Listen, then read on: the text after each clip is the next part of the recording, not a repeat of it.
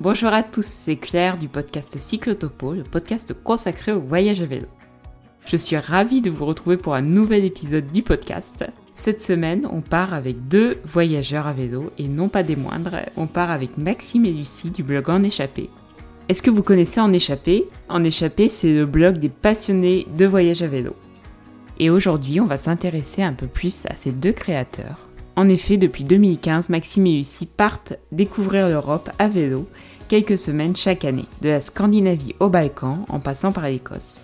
Ils nous racontent leur initiation au voyage à vélo, leurs premières galères et aussi leurs premiers émerveillements.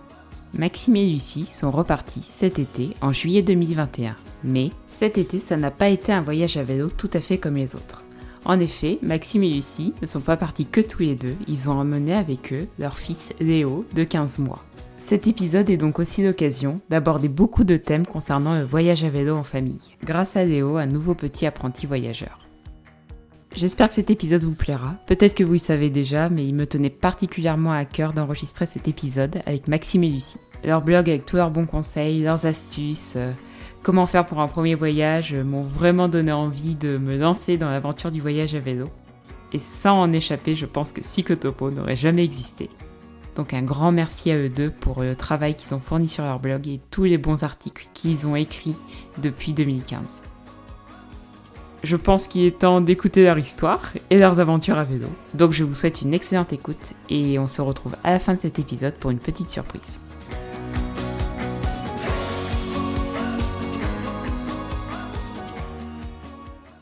Bonjour Maxime et Lucie. Bonjour Claire. Bonjour Claire. Je suis ravie de vous accueillir dans ce nouvel épisode de Cyclotopo. Tout d'abord, une première question. Est-ce que vous allez bien? Eh bien, parfaitement. Merci beaucoup. Très bien, merci. Vous rentrez juste de voyage, donc euh, c'est très chouette de vous avoir euh, quelques jours euh, juste après votre, votre premier voyage en famille. Mais ça, on en parlera juste après.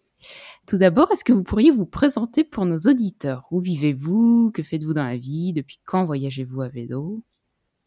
Alors, euh, moi, je suis Lucie, euh, j'ai 29 ans. Je vis euh, avec Maxime et notre fils à Nantes. Professionnellement, je suis ingénieur et cyclistement, je, je, voyage à, vélo avec Maxime depuis 2015. Voilà, et pour moi, donc été ingénieur et maintenant je suis professeur particulier de maths. Puis euh, voilà, Lucie a, tout dit pour le reste. Et du coup, comment est-ce que vous avez découvert le voyage à vélo en, 2015 Qu'est-ce qui vous a donné envie de vous lancer euh, dans ce premier voyage? Je dirais que moi, j'avais en tête de, faire de l'itinérance depuis très longtemps, euh, que j'imaginais faire à pied un jour. j'avais entendu deux amis qui avaient fait des voyages à vélo, mais sans que pour moi ce soit euh, vraiment quelque chose de, de concret. Enfin, j'avais juste l'impression qu'ils avaient euh, pris leur vélo euh, pour faire ce que j'imaginais moi faire à pied.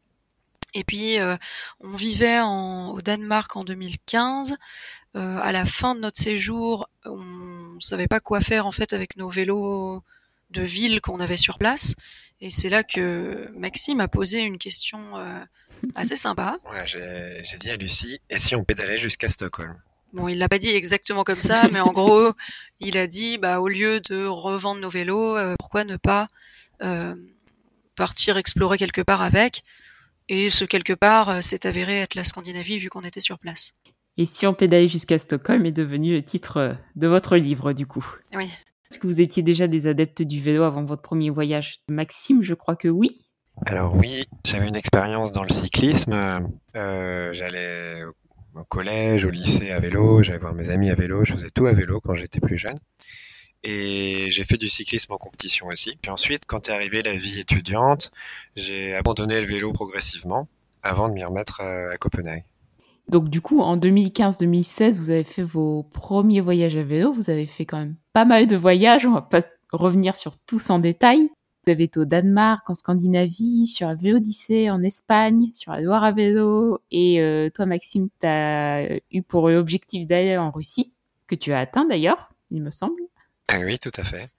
Est-ce qu'il y a un voyage qui vous a particulièrement marqué? Est-ce qu'il y a un souvenir qui vous a particulièrement marqué sur ces, sur ces premiers voyages à vélo?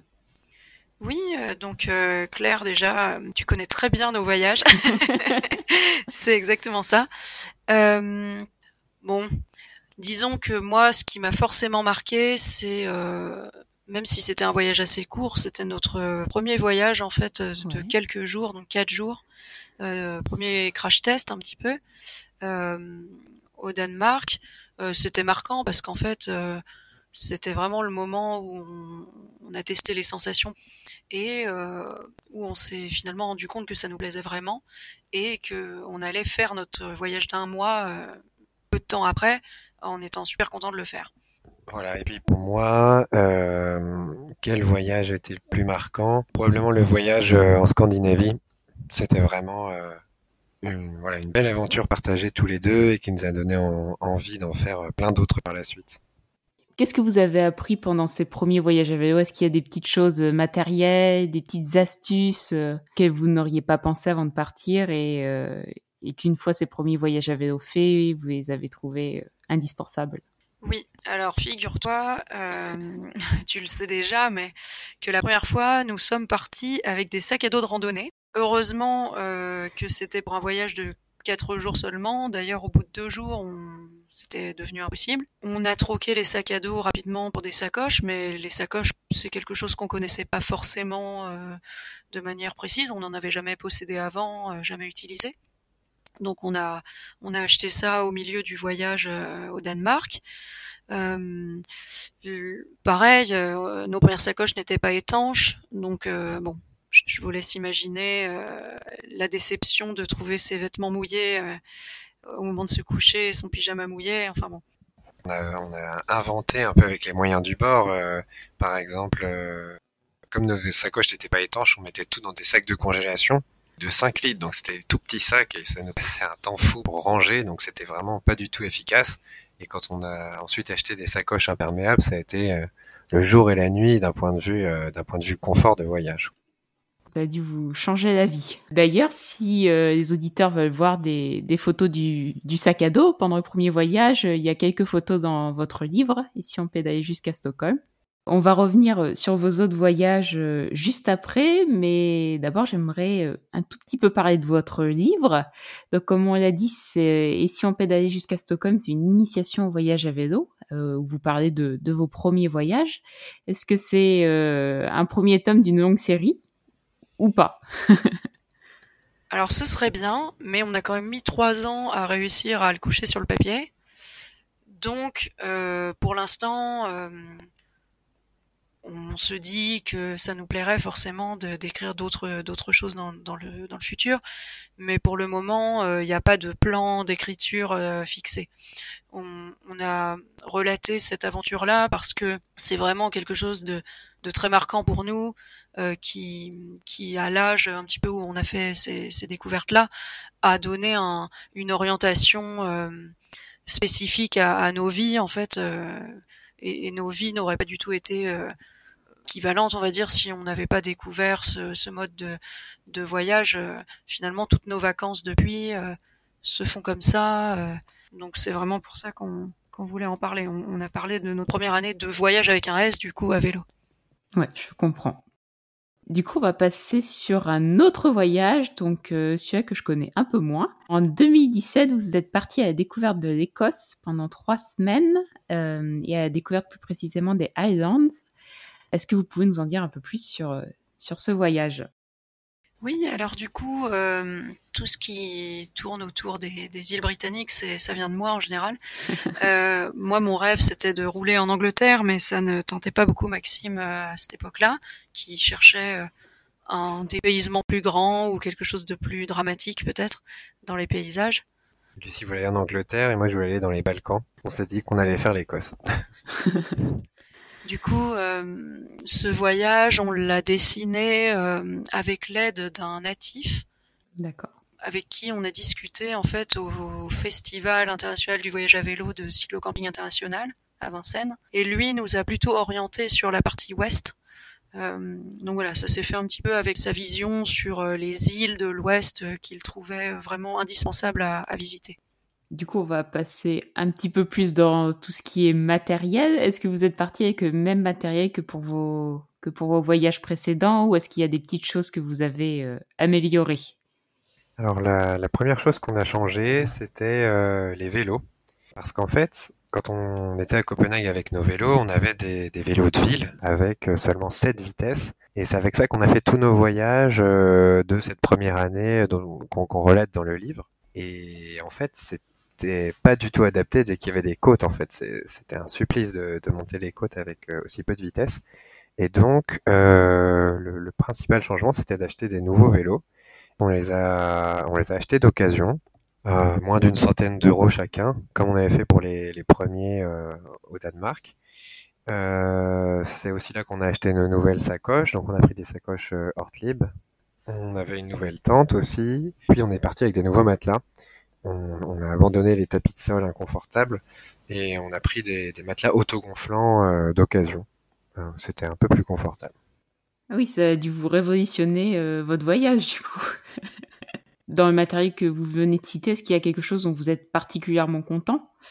Euh, J'ai pu lire sur quelques articles dans votre blog que c'était toujours difficile de monter les côtes avec avec les nouveaux vélos. Qu'il y a quelque chose qui vous a qui vous a particulièrement apporté du confort dans votre nouveau matériel bah, en fait, les vélos, on les a changés de nouveau je, pour les derniers voyages. Ok. Euh, enfin moi en tout cas. Donc c'est c'est pas forcément toujours le même vélo euh, selon les voyages. Après la difficulté dans les côtes, ça vient de mes jambes hein, qui qui sont euh, qui sont fortes, mais ça leur prend des fois un peu de temps pour démarrer. Et je pense que ce qui nous amène un grand confort, bah, c'est vraiment ces sacoches étanches, bah ça c'était vraiment le, le, confort de base, on va dire, pour voyager à vélo, je pense. Puis après, oui, euh, d'avoir une meilleure tente euh, et puis de, de, pouvoir mieux y dormir, c'est important parce que c'est vrai que sur notre voyage scandinave, on s'en fichait parce qu'on était super heureux, mais on dormait très mal euh, et on était du coup quand même beaucoup moins reposé. Quand on fait du sport tous les jours, toute la journée, ça peut être pas mal de pouvoir faire une nuit un peu complète. Voilà, ça c'est, je pense que c'est pas du luxe. Oui, puis il doit y avoir pas mal d'humidité en Écosse. Peut-être qu'en Scandinavie aussi, je suppose, mais en Écosse, euh, la météo doit pas être très clémente euh, tous les jours pour la tente. Oui, bah c'était à peu près équivalent à la Scandinavie, euh, mais ça n'a pas trop, trop été un problème au final. Non, notre première tente, euh, qui était très basique, euh, n'avait pas du tout montré de faille pour l'humidité, donc ça c'est quelque chose auquel on était habitué, on n'a pas eu de problème avec ça à part pour faire sécher du linge. Tous les voyageurs euh, s'y reconnaîtront. Et donc, euh, est-ce que vous pouvez nous retracer du coup un peu, un peu votre itinéraire euh, D'où êtes-vous parti et euh, qu'est-ce que vous avez aimé euh, sur sur ce voyage en Écosse? Oui, alors on est parti de d'Édimbourg, puis on est parti vers le nord jusqu'à jusqu'à Perth. Après Perth, on est allé à Pitlochry, Newtonmore et Inverness. Donc là, en fait, on est passé à l'ouest du parc national euh, des Cairngorms. D'accord. Euh, sur une route, en fait, qu'on a découvert là-bas, une, euh, une véloroute, euh, une véloroute britannique. Ensuite, à Inverness, on a descendu le, le Loch Ness jusqu'à Fort Augustus. Puis on est allé jusqu'à l'île de Skye. Donc là, c'était une route assez passante, c'était pas évident. L'île de Skye, on a pas pu passer énormément de temps, mais on, est descendu vers le sud, sur un petit village de pêcheurs qui s'appelait Elgol. Puis on est revenu sur l'île principale, donc euh, on est descendu jusqu'à l'île de Meul. Et à l'île de Meul, on a, on a retrouvé des amis euh, et on a visité une île qui s'appelle Staffa, une toute petite île accessible en petit bateau et qui, qui, qui a à l'intérieur une, une une grotte qui s'appelle Fingal's Cave et qui, qui est une, en fait une île magnifique faite de, de, de basalte euh, qui, qui, vient d'une éruption euh, et voilà faut, faut regarder des photos parce que c'est vraiment un endroit très particulier.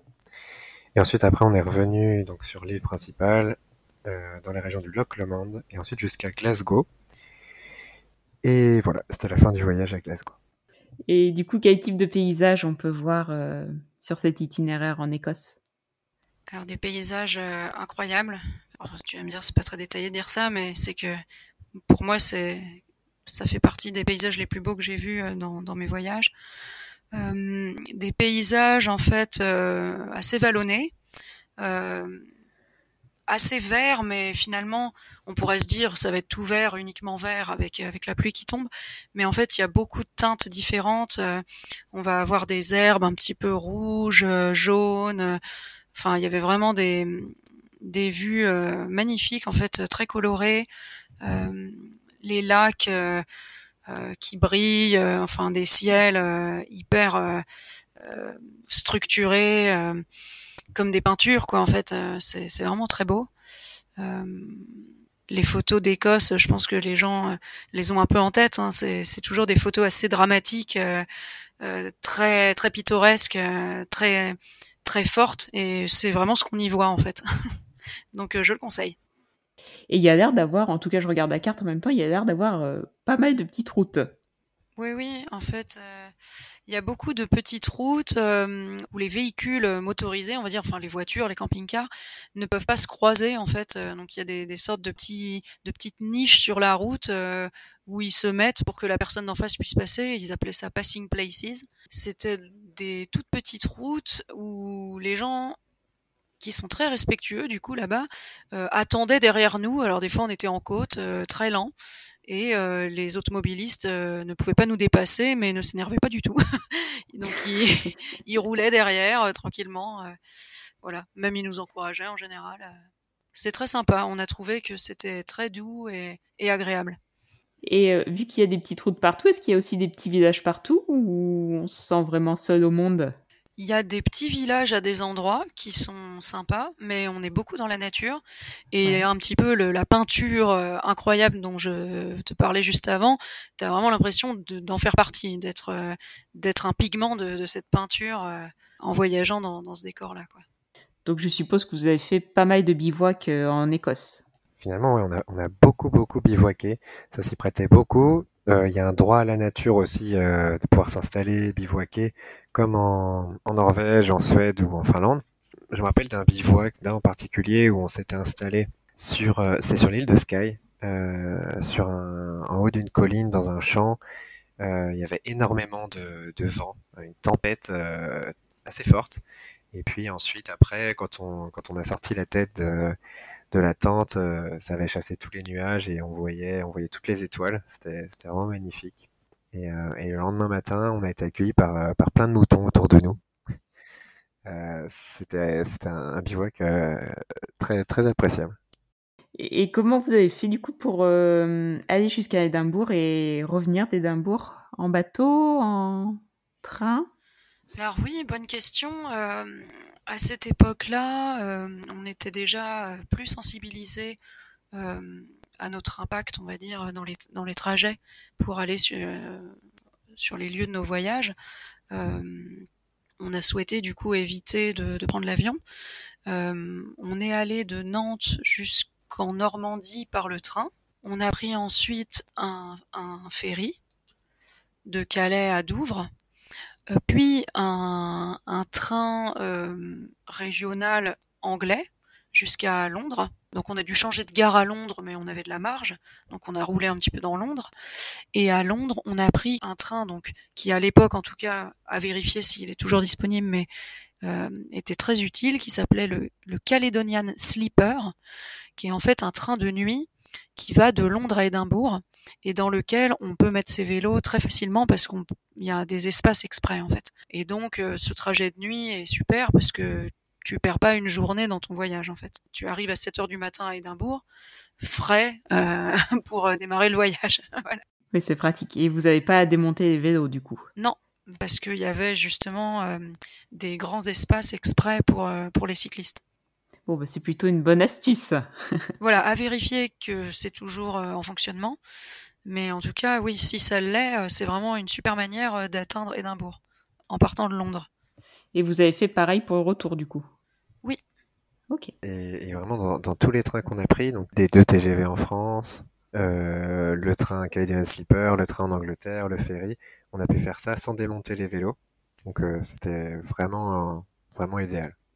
Ouais, par rapport à l'avion, euh, où on doit toujours les mettre dans des cartons. Est-ce qu'il y a une rencontre qui vous a particulièrement marqué sur ce voyage, ou une anecdote, ou une étape dont vous vous souvenez particulièrement? Oui, moi j'ai une anecdote euh, assez sympa. Euh, en fait, en arrivant à Inverness, il me semble, on, il pleuvait, on s'est installé euh, dans un, un, café sur lequel on est tombé un peu par hasard, qui avait l'air sympa. Il s'avère que c'était un café vélo, en fait. en gros, un, un, café qui faisait aussi atelier de réparation de, de cycles. Là, justement, Maxime me montre l'autocollant du café qu'on a gardé. C'était Velocity Café and Bicycle Workshop. Donc, on s'installe dans ce, dans ce café euh, hyper euh, branché, euh, super sympa. voilà, on, squatte assez longtemps en commandant des, des thés, des cafés et tout, parce que bon, de toute façon, on n'avait rien à faire, on allait dormir à Inverness.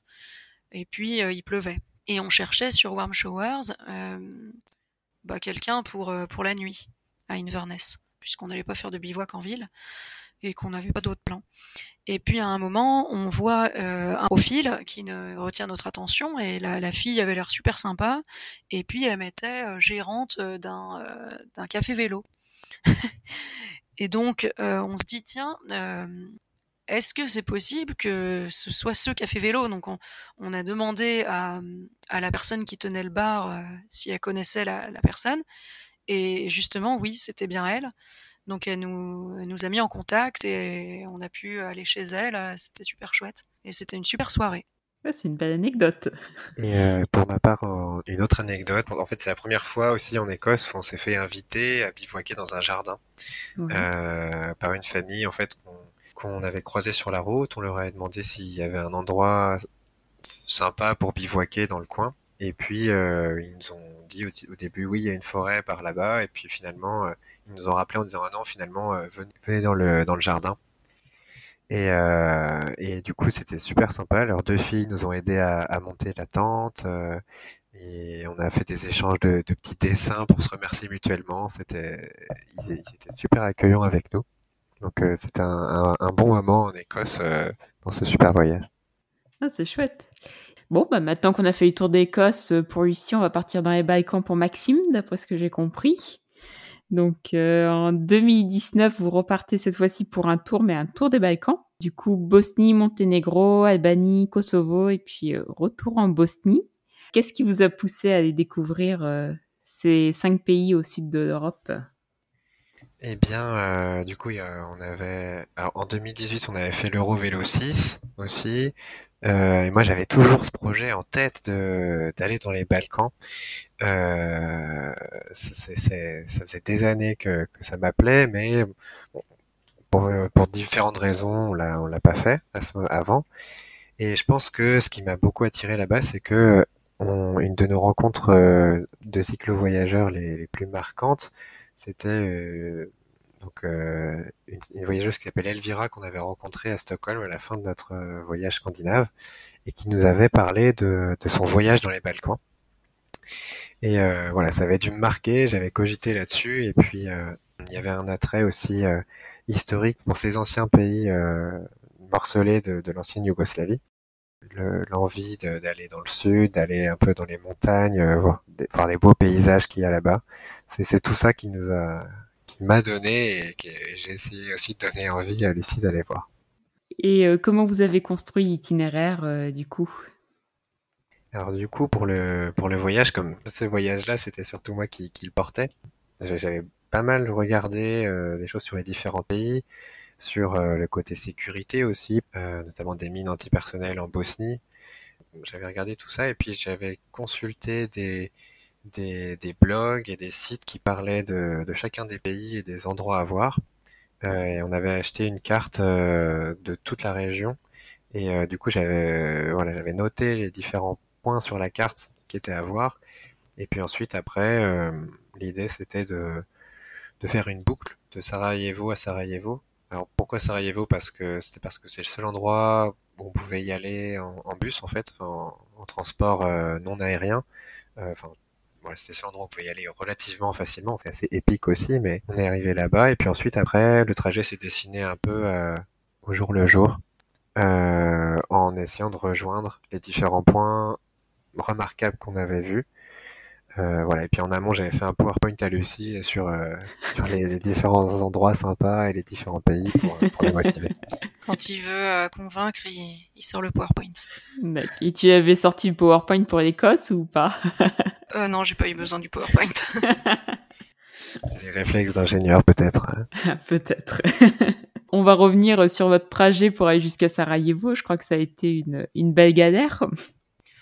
Oui, bah ça aurait pu ne pas être une galère. Euh, on a eu des galères de train en fait.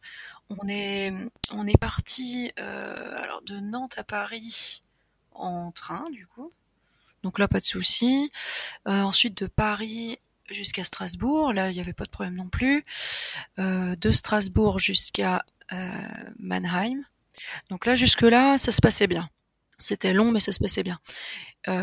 Sachant quand même que de Strasbourg à Mannheim, les contrôleurs qui étaient dans le train français étaient devenus une équipe allemande. Euh, donc c'était un train en collaboration. Et là déjà, ils commençaient à nous embêter. euh, On avait des vélos démontés dans des housses, il faut préciser ça. Mais euh, ils trouvaient que c'était trop gros. Mais dans les trains français, c'est autorisé. Donc euh, jusque-là, on n'avait pas eu de soucis. Et de Mannheim à Munich, on devait prendre un train allemand. Euh, et là, le, le chef de, bord n'a jamais voulu euh, qu'on monte euh, dans ces trains-là, dans son train, avec nos, vélos démontés dans les housses. Il disait que c'était des bagages beaucoup trop gros. C'est notre erreur. Hein. On aurait sûrement pu euh, avoir l'information, mais c'est vrai que quand on avait acheté les billets, c'était finalement un, continu jusqu'à Munich. Avec différents trains et différentes compagnies, mais on nous avait pas donné l'info que la, la, règle sur les bagages allait changer euh, une fois arrivé en Allemagne. Bon. Erreur de notre part de de pas avoir cherché plus. Et puis un petit peu dommage que le, le monsieur ait été si rigide. Mais bon c'est pas grave. Donc à, à, Mannheim on a rebondi. On a passé une nuit dans un hôtel et on s'est rendu compte que euh, le bus qu'on devait prendre pour Sarajevo qui faisait Munich Sarajevo euh, partait en fait de Mannheim. Donc, euh, bah on l'a pris de Mannheim le lendemain. Voilà. Comme avec Flixbus, on indique pendant la réservation qu'on va avoir un gros bagage. Ils peuvent pas vraiment non plus trop le refuser, même si parfois il faut un petit peu batailler quand même. Ouais. C'est vraiment un coup de chance qu'il y ait une ligne euh, Mannheim-Sarajevo. C'est, c'est incroyable. Il euh, y a beaucoup de, d'immigrés euh, d'origine bosnienne qui sont en Allemagne. Et, et, du coup, c'est une ligne qui, qui, qui, était assez fréquentée. Il y avait vraiment que des Bosniens, dans, des, des Bosniens euh, au moins d'origine, mais qui travaillaient en Allemagne, qui, qui étaient dans, dans, ce, dans ce bus. Et donc, du coup, vous êtes arrivé à Sarajevo et vous avez pu commencer votre voyage sans, sans trop de jours de retard. oui, exactement, c'est ça. On avait un jour de retard, ce qui était pas grave du tout. Et donc, euh, une fois arrivé à Sarajevo, vous avez été où après? Alors en fait, on est parti dans la direction de Mostar, euh, mais on a renoncé à aller à Mostar parce que la route était vraiment euh, super fréquentée euh, et on s'est rabattu sur Blagaï. Mostar, il paraît que c'est à voir, mais bon, on, a fait ce choix. Et puis ensuite, on a roulé jusqu'à Ljubinier, puis Trebinier, donc là, on était toujours en Bosnie. Et puis on est passé ensuite au Monténégro euh, via Cetinje, qui était en fait l'ancienne capitale euh, du Monténégro, euh, où on pouvait avoir pas mal de, musées historiques, d'informations sur le pays. Parce que comme l'a dit Maxime avant, il était très intéressé par l'histoire avant de partir. Et sur place, on s'est fait un petit peu une mission de d'aller voir les musées historiques, les musées nationaux pour avoir le ressenti de chaque pays sur sa propre histoire en fait. J'ai oublié qu'avant Sétigné, bien sûr, on est passé par la baie de Kotor. C'était le seul moment où on a vu la mer en fait dans le voyage. Et puis ensuite, on a rejoint euh, le, le, lac Shkodar, euh, le nord de l'Albanie, et on n'est pas descendu aussi bas que ce qu'on avait prévu parce que c'était très difficile en fait comme voyage pour euh, pour moi notamment euh, d'habitude, tu vois, mais euh, au bout d'une semaine, j'ai les jambes qui, qui sont bien, je, je, tiens la route vraiment bien. Euh, là, c'était sans entraînement, avec un col par jour. Euh, J'étais plus épuisée qu'autre chose assez vite. Euh, et donc on, réduisait un petit peu les, kilomètres où on a fait un petit peu plus de pauses que ce qu'on aurait imaginé. donc on est enfin voilà, c'était une option qu'on s'était donnée. Hein. On n'est pas descendu jusqu'à Tirana, la capitale de l'Albanie. On a zappé la Macédoine du Nord, et puis on allait directement au Kosovo. Et puis ensuite, on est remonté par les parcs nationaux euh, du Monténégro, euh, le, parc Durmitor, le parc euh, Biogradska, et puis on est retourné ensuite en Bosnie jusqu'à Sarajevo. Ok, une belle boucle, une belle boucle là aussi. C'est ça. Dans un épisode que j'ai enregistré il y a pas très longtemps, on m'a dit que Monténégro était très touristique. Est-ce que, est-ce que vous confirmez? Alors le Monténégro est très touristique dans, dans certains endroits, je dirais. Euh, la baie de Kotor est, est très fréquentée. C'est d'ailleurs euh, plus ou moins le seul moment où on a croisé d'autres cyclo-voyageurs. Euh, parce que quand on était dans les montagnes, on n'en voyait pas. Donc voilà, ça, c'était très fréquenté, la baie de Kotor. C'était pas très agréable du coup, parce qu'il y avait énormément de voitures. et puis, le, les parcs nationaux, donc le Tourmitor et la vallée de la, la Tara, était assez fréquenté, mais finalement, comme c'est grand, ça donnait pas du tout une impression de d'être euh, étouffé par, euh, par, par le monde, alors qu'on était pourtant en, juillet-août, euh, pleine saison.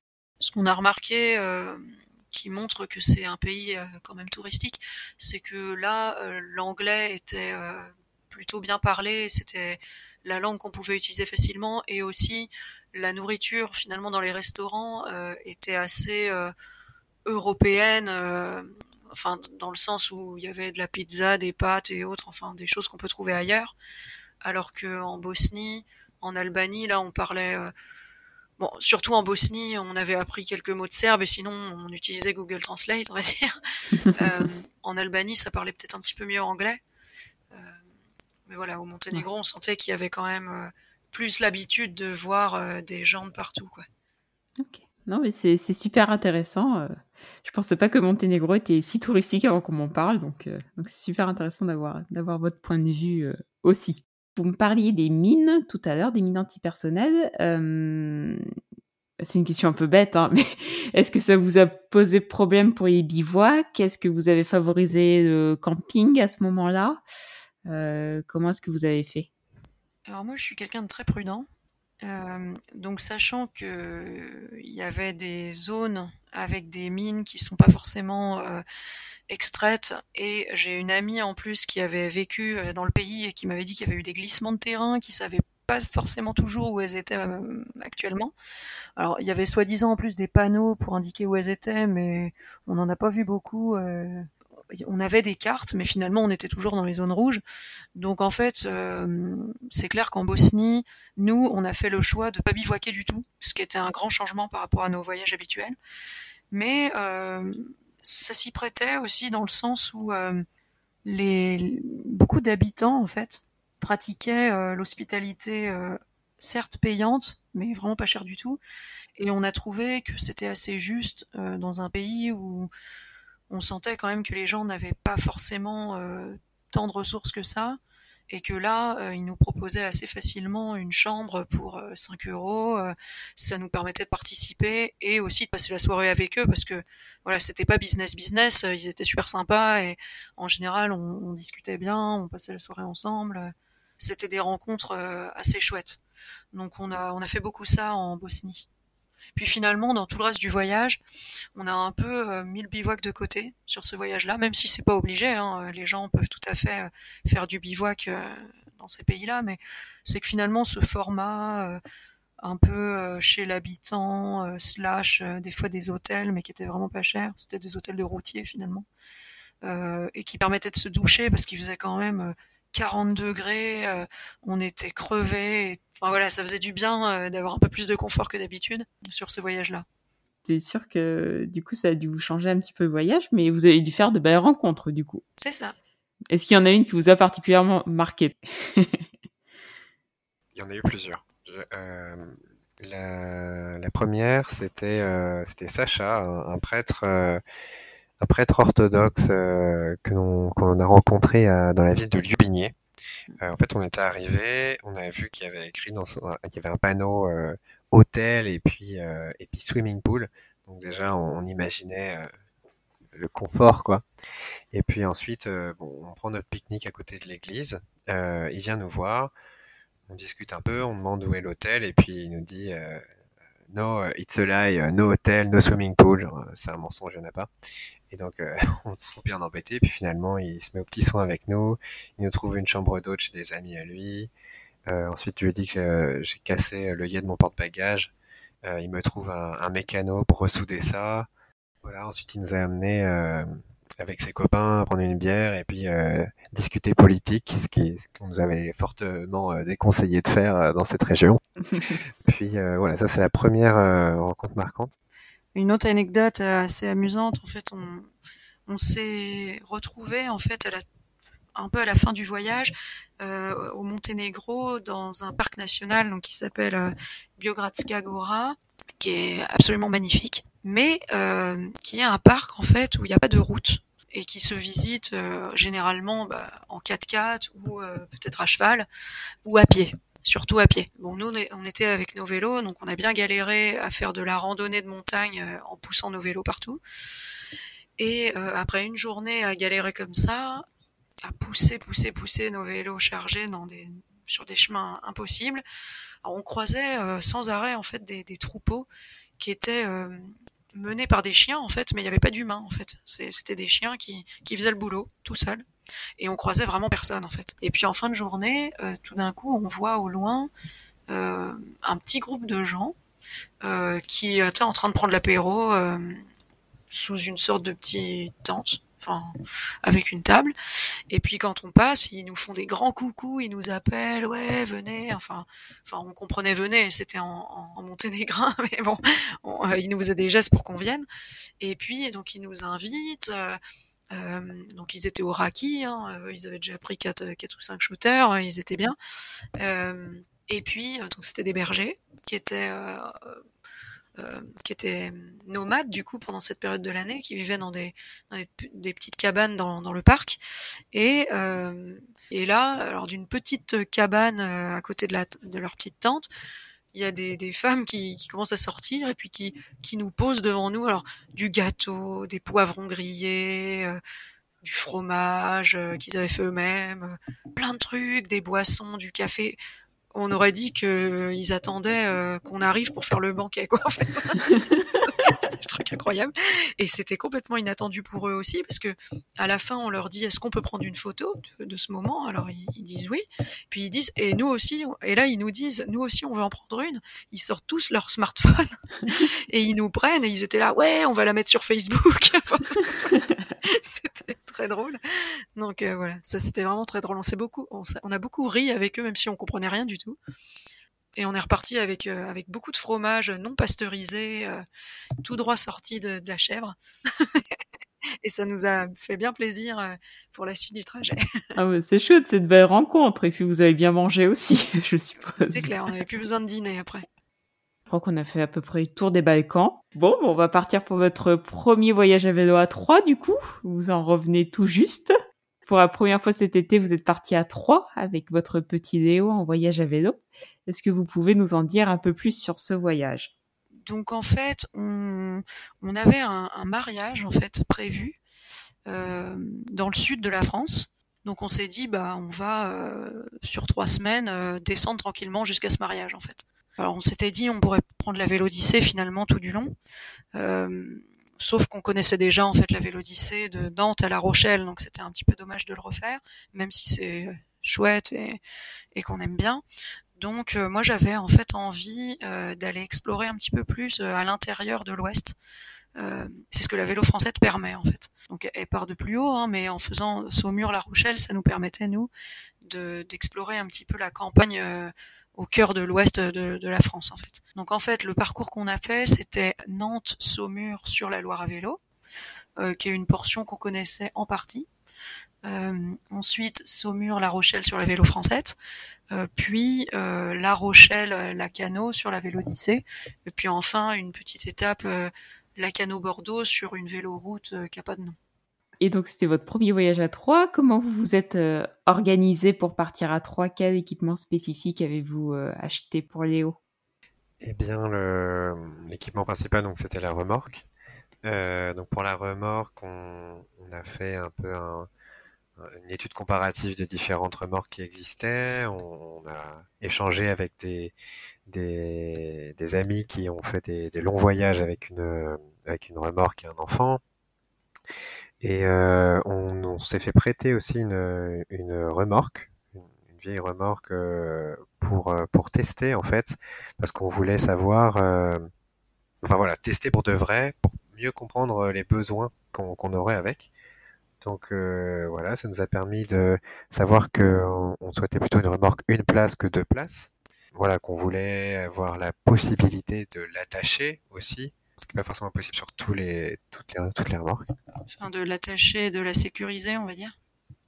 Et finalement, après, euh, pour le reste, pas grand chose parce qu'on avait déjà un petit matelas autogonflant dans les hauts. Euh, la nuit, on le, on le mettait dans, dans, dans un certain nombre de vêtements selon la température et éventuellement dans une combinaison pour qu'il dorme. Surtout parti avec, les... avec ce qu'on avait, à part la, la remorque. Euh, on peut préciser que Léo a 18 mois, pas loin? Ah oui, là oui, il a 15 mois. 15 mois, ah, presque. Ça permet de, de, situer un peu plus s'il y a des auditeurs qui ont, qui ont, des enfants du même âge. Et euh, j'ai une question sur la remorque. Est-ce que vous pouviez l'attacher sur les deux vélos ou c'est une attache spécifique sur un de vos deux vélos? Alors on aurait, c'était le but en fait, de l'attacher sur les deux vélos. On avait commandé euh, la pièce pour pouvoir la passer de l'une à l'autre, mais il y a eu un problème de, un problème récurrent d'approvisionnement, on va dire, euh, du côté du vélociste. Bon, il paraît en ce moment qu'il y a des petits problèmes de matériel en général, hein, de, de, matière, de pièces détachées, de, de tout. Donc euh, bon, on en a fait les frais là-dessus. Euh, donc finalement, c'est Maxime qui l'a traîné tout le voyage. euh, à la base, c'est moi qui, qui avait fait les essais avec avec Léo sur les sur les week-ends qu'on avait pu faire ou les balades. Euh, bon, à la dernière minute, euh, on s'est dit que allait, Maxime allait commencer parce qu'avec les, sacoches en plus, euh, en fait, moi, j'aurais pu le faire hein, sans souci.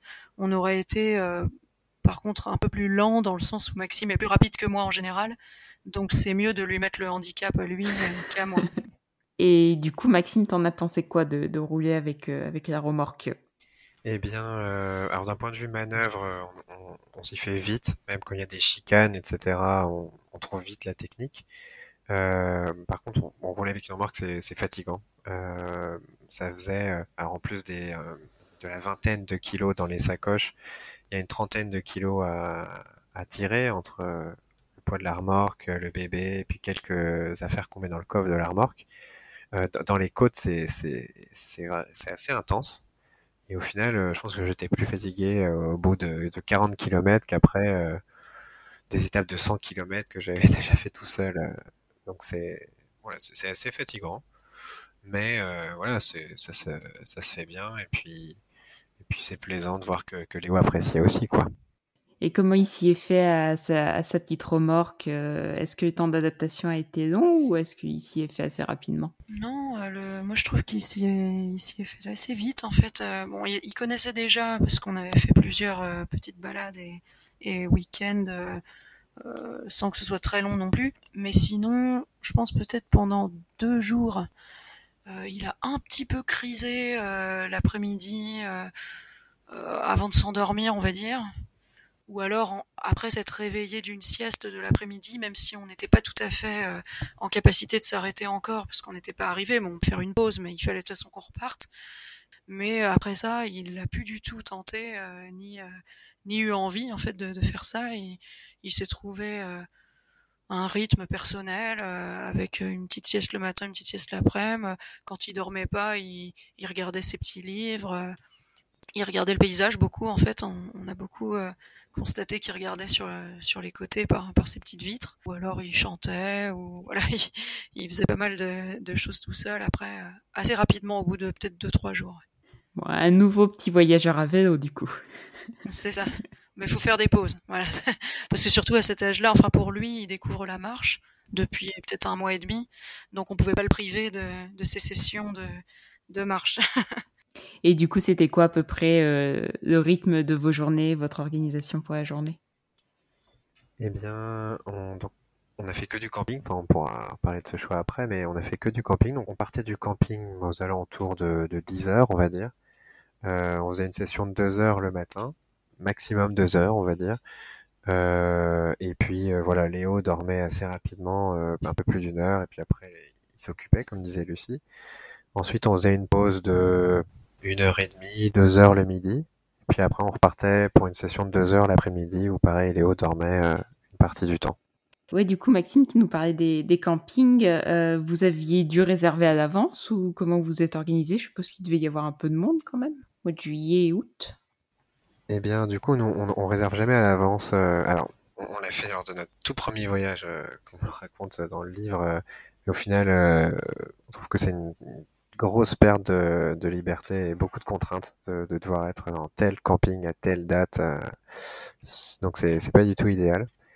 Donc, on, voilà, les campings, on, on arrivait en fait vers 16 heures et puis on demandait s'il y avait de la place et puis il y en avait.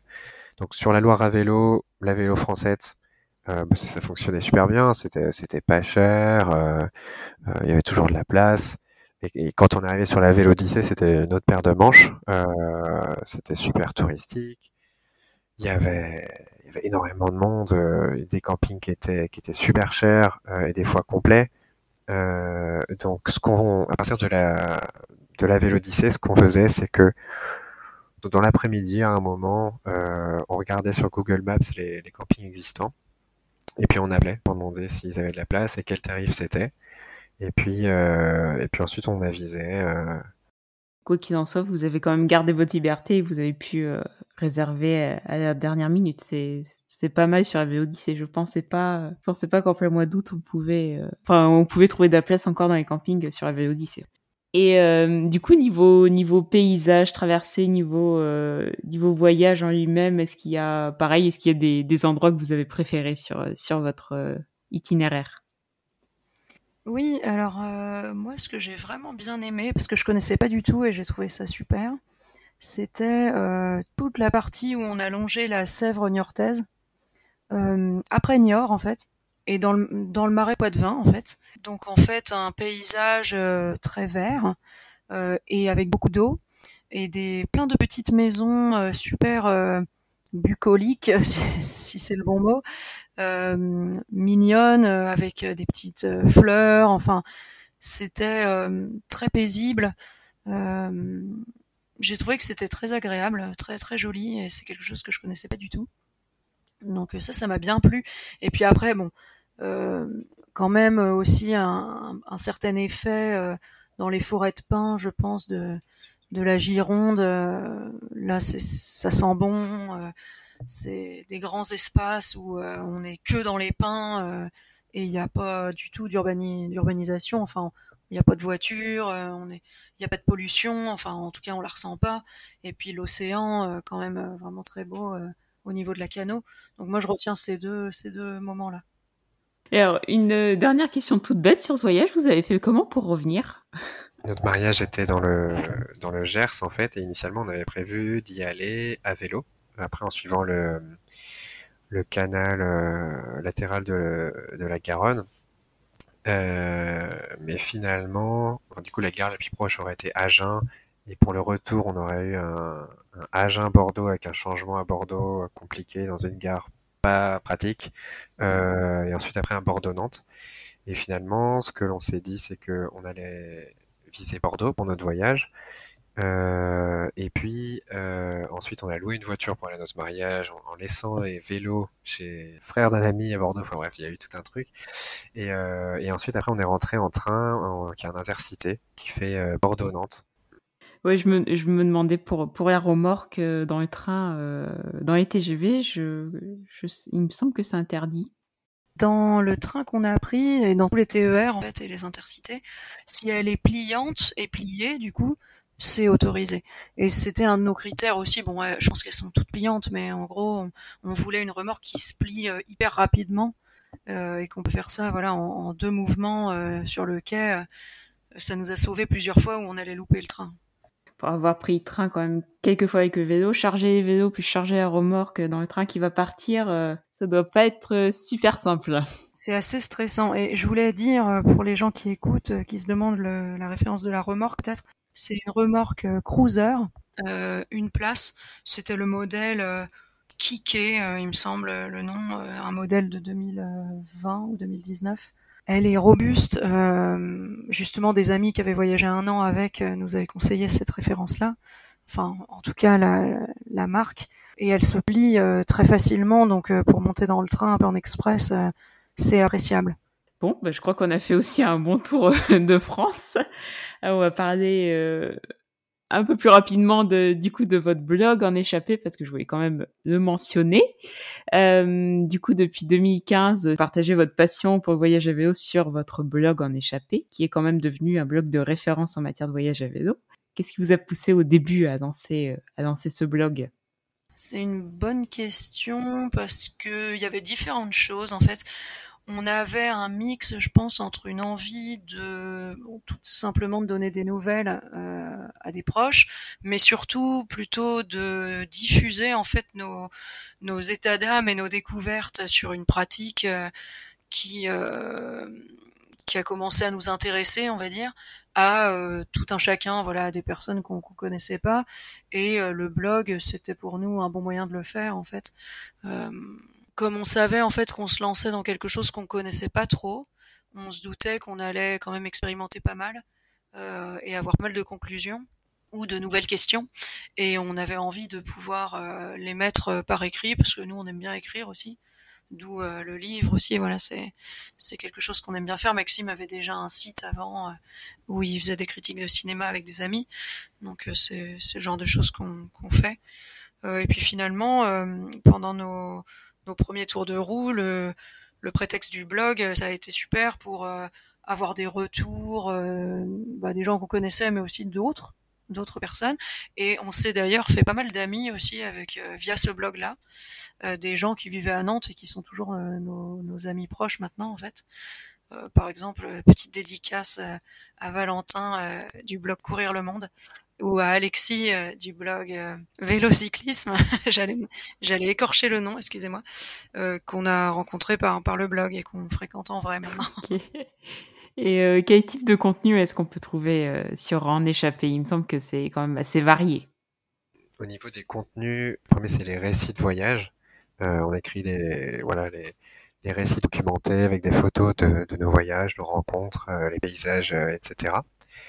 Et euh, une autre grosse partie, c'est les conseils, les articles de conseils euh, pratiques euh, sur comment choisir sa tente, comment choisir un bon vélo d'occasion pour voyager, comment prévoir son rythme de voyage, comment organiser, quel type de carte. Enfin, on essaie de, on essaie de balayer le plus possible de, questions que, l'on avait et qu'on imaginait que beaucoup de gens pourraient avoir et, d'y répondre en, se documentant euh, le plus possible et aussi basé sur, euh, notre expérience. Euh, J'ajouterais à ça qu'il il y a un sous-titre sous le nom du blog qui est le blog des passionnés de voyage à vélo. On a mis ce sous-titre parce qu'on voulait pas en fait que ce soit que ce que nous on raconte en fait dans ce blog-là.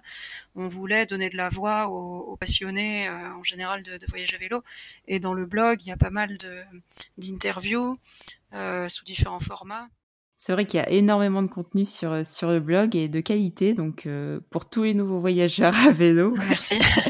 c'est vrai en plus, donc euh, pour tous les nouveaux voyageurs à vélo, je pense que c'est c'est un site à aller voir et que pour toutes les questions que qu'on peut se poser, il y a il y a une réponse dans un article. c'est gentil. Et alors une toute dernière question. D'habitude, je demande quels conseils souhaiteriez-vous donner à des personnes qui voudraient se lancer dans un premier voyage à vélo? Mais vous allez me répondre que vous avez déjà écrit un livre dessus, donc ça serait un peu trop simple. du coup, je vais vous demander quels conseils souhaiteriez-vous donner à des personnes qui souhaitent se lancer dans un premier voyage à vélo avec un enfant? Je dirais euh, faire euh, des, tests avant de partir pour un grand voyage, euh, des balades sur la journée, sur, sur un week-end et je pense que c'est vraiment le meilleur moyen de, de se rendre compte de comment ça, ça peut se passer et, d'en tirer les enseignements.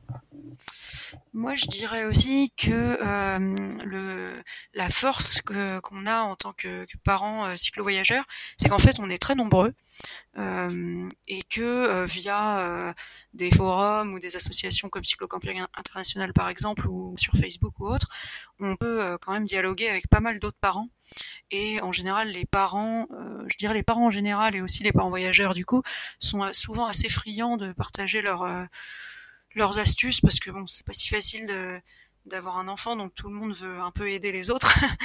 euh, on se soutient. Et du coup, euh, par exemple, rien que pour euh, ce voyage-là, moi j'avais assisté à une conférence euh, donc en visio, parce que c'était pendant le Covid, organisée par Cyclo Camping International, l'antenne de Nantes, sur justement voyager avec un enfant, voyage à vélo. Et j'avais pris une tonne de notes et et ça, ça permet aussi de, de, trouver des fois des profils qui nous ressemblent un petit peu parce que les enfants sont tous différents, les familles fonctionnent toutes différemment. Donc par contre, des fois, on peut rencontrer quelqu'un qui, est un peu dans la même configuration, un enfant du même âge, qui est un peu dans le même style, des rythmes un petit peu équivalents et du coup, on peut s'inspirer. Euh, voilà, euh, quand on discute avec les gens. Euh, il y a tellement de configurations, mais justement, cette richesse de configuration fait que beaucoup de gens peuvent trouver des réponses en discutant euh, avec les autres j'aurais tendance à conseiller de, de pas mal euh, prendre des, des, témoignages et discuter avec d'autres parents. Bon, bah, c'est un peu ce qu'on fait là actuellement, donc. Euh. voilà, ça. tu contribues à aider les, les, parents voyageurs. Merci beaucoup en tout cas à tous les deux pour ces bons conseils et euh, pour plus de détails sur euh, votre voyage à vélo avec Léo, on peut retrouver euh, vos récits sur votre page Facebook en échappé. Donc là, ça sera beaucoup plus détaillé pour les personnes qui sont intéressées. C'est ça. Et quant à moi, bah, je vous remercie d'avoir participé euh, à cet épisode et je suis ravie de vous avoir accueilli euh, pour le podcast de Cyclotopo en tout cas. Merci beaucoup à tous les deux. C'était avec grand plaisir Claire, merci. Oui, merci à toi.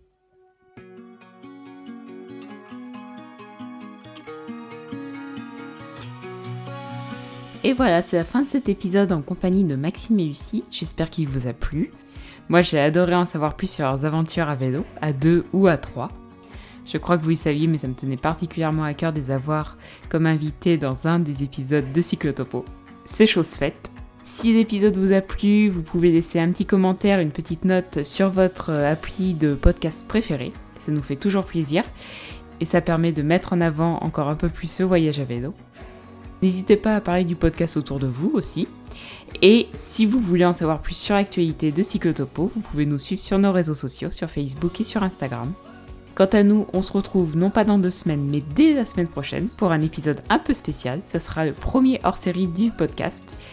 Et ce hors-série sera dédié aux voyageurs, et plus particulièrement aux voyageuses de la première saison du podcast, et à leur tout nouveau voyage. Ça nous permettra de voyager encore un peu plus juste avant la rentrée. Je vous souhaite une très belle semaine. Ciao